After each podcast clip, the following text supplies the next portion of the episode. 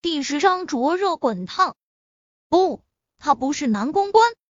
他知道韩家是开公司的，他是韩景的小舅舅，还不至于堕落到要去当男公关。而且他不是当年叶安好雇的那个男人，自然不可能是男公关。叶维的脑袋有点混乱。那天晚上，叶安好找来的明明是个男公关，怎么会变成韩景了呢？难不成是韩景走错了房间，又恰好男公关没来？越想越是理不清。叶维干脆不再想了，反正就算是他对韩景实在是没有任何感觉，他是小宝和小贝的父亲，也总好过。他们的父亲是个男公关，感觉到陆廷琛的视线一顺不顺的落在他脸上，叶维下意识垂下眼睑。刚巧不巧，他的视线落到了他两片菲薄完美的唇上。今天早晨，那两片唇吻过他，而且他还碰了他双腿之间那东西。想到那东西在他手中快速变大。变热，叶维的小脸上顿时如同燃起了一把火，烧得他喘不过气来。他慌忙把脸移开，跟着韩景对他的称呼喊了一声“小舅舅”。小舅舅，陆廷琛眉头蹙了蹙，他看上去就那么老。韩景喊他小舅舅是辈分摆在那里，但实际上他比韩景也就大一岁。他这么喊他小舅舅，瞬间让他觉得他和他不是同一个时代的人。见陆廷琛蹙眉，叶维心中不由得有些打鼓，他该不会是在记恨他把他当成男公关这事吧？他毕竟是小宝和小贝的舅爷，要是他们之间一直有个结，以后见面也怪尴尬的。叶维清了清喉咙。打算说些什么缓和一下他和陆廷琛之间的关系？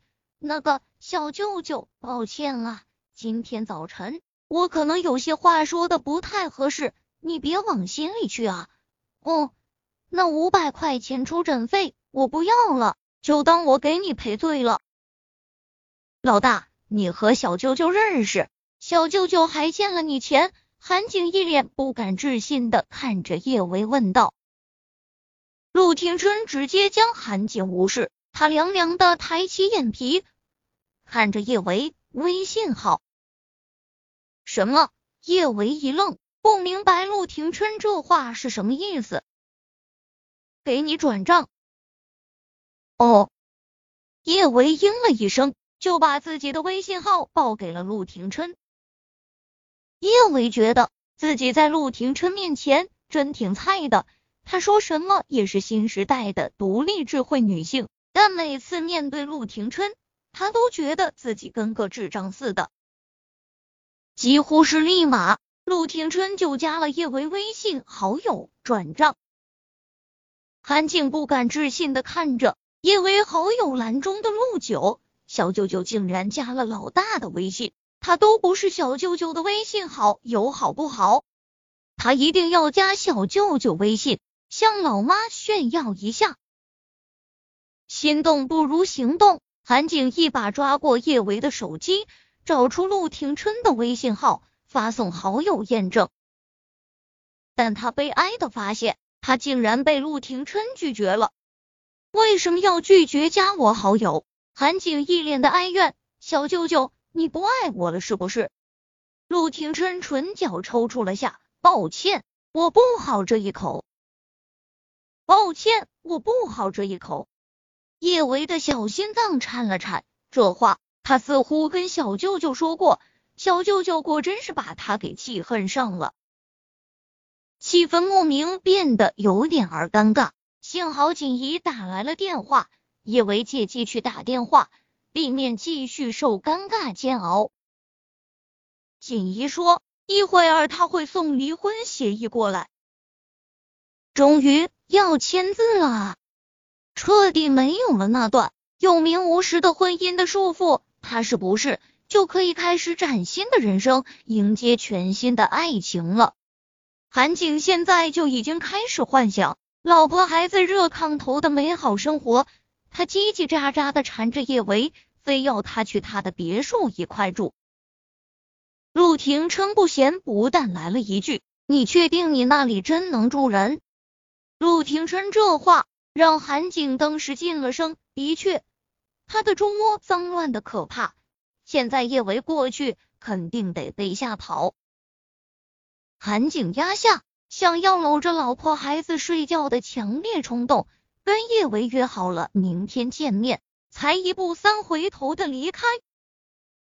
等他把猪窝收拾好了，就可以把老婆孩子接过去，一家人再也不分开了。签完离婚协议后，叶维失眠了。他一想到“新感情”这三个字，陆廷琛那张轮廓深邃、金贵而又带着浓重禁欲气息的俊脸，就开始在他的脑海中捣蛋。尤其是他的某个地方，灼热滚烫。印刻在他的心中，如同着了魔。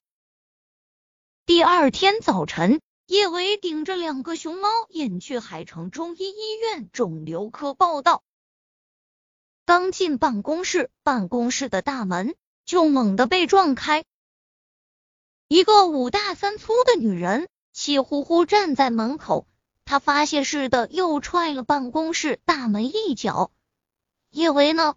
让叶维给我滚出来！叶维还真不知道他是怎么得罪的这个女人，但人都上门砸场子了，他也不能当缩头乌龟。